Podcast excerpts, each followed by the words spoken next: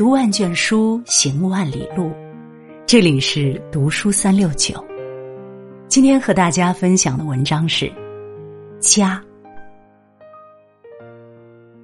木村九一说：“家庭是爱、欢乐和笑的殿堂。家里有着世上最爱我们的人。父母双亲需要我们去敬爱，伴侣儿女。”需要我们去守护。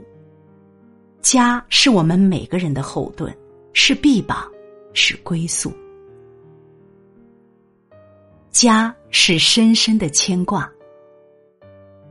有人说，家是清晨厨房的热粥，家是黄昏湖边的搀扶，家是一件雨衣，风里是它，雨里也是它。也有人说。家是倦鸟归来的巢，是避风遮雨的港湾，是柴米油盐酱醋茶。家就是割舍不了的血脉亲情，是牵肠挂肚。在家里，渴了有水喝，饿了有饭吃，冷了有衣穿。在家里，桌上摆着我们喜欢的菜，对面坐着我们爱的人。家是不管如何，我们每个人都会满心欢喜的期待着要回去的地方。家是一个特别温暖的字，宝盖头遮住了外面的寒风冷雨，一横三撇是家中之人的期盼，向外的两撇是在外的人对家的眺望，一个竖钩把全家人紧紧的系在一起。贺知章在《回乡偶书》中写道：“少小离家老大回，乡音无改鬓毛衰。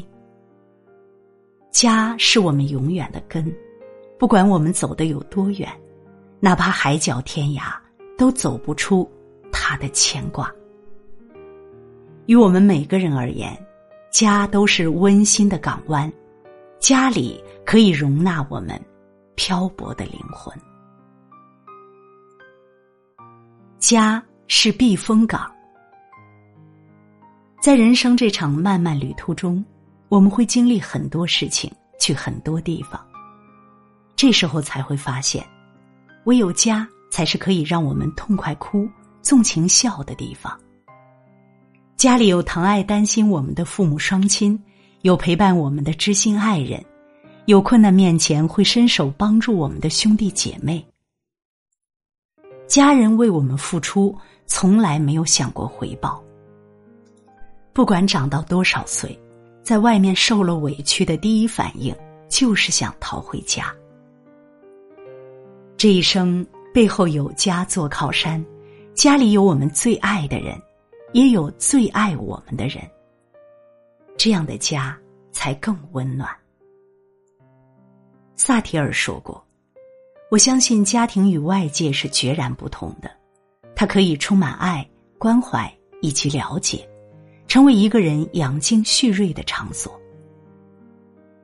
年少时总觉得外面的世界更精彩，长大离家却总想回家。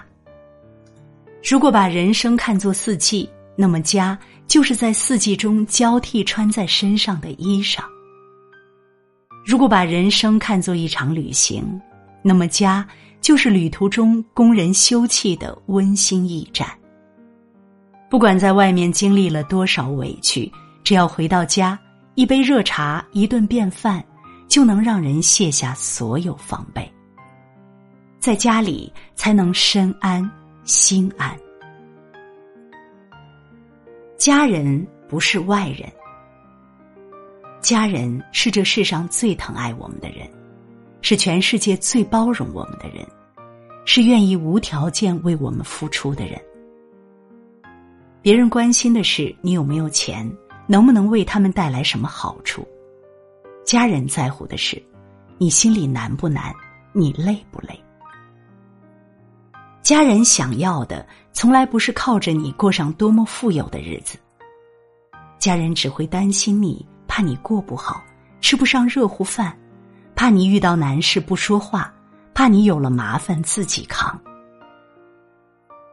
家不在于富有，而在于温馨；家不在于大小，而在于珍惜。在家里有父母的唠叨，有爱人的陪伴，有子女的欢笑，一家人整整齐齐、和和睦睦的，可能就是人生最大的知足。家人不是外人，家人对每个人来说都是温暖而坚强的力量。家人能够互相陪伴，家不富有却也其乐融融。家人能够彼此包容，家不豪华却也温暖依旧。人这一辈子太不容易了，庆幸的是我们还有关心爱护自己的家人，所以一定要做到爱家、顾家、护家。最好的家风是和睦。《周易》上说：“积善之家必有余庆。”积不善之家，必有余殃。和睦的家庭，家人之间互相迁就、互相包容，这样的家庭才能繁荣。温馨的家会让人轻松自在，吵闹的家只会让人心生厌烦。好的家庭没有争吵，没有抱怨，家人之间心平气和的相处，在平淡之中彼此包容。在相处中学会互相珍惜。老人能体谅孩子的辛苦，孩子能好好珍惜父母的付出，这样的家才能万事兴。家人之间不能妒忌，不能嫌弃，只有大家齐心协力，家庭才能兴旺。和和睦睦，没有什么困难解决不了；恩恩爱爱。没有什么苦楚是战胜不了。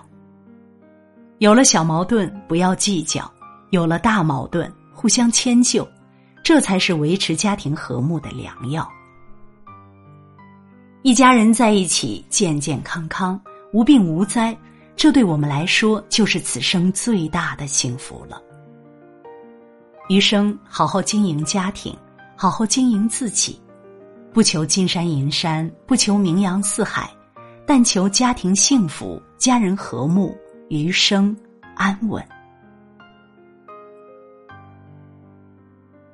如果你喜欢读书，喜欢读书三六九，欢迎关注并转发，让我们相约读书三六九，用读书点亮你的人生。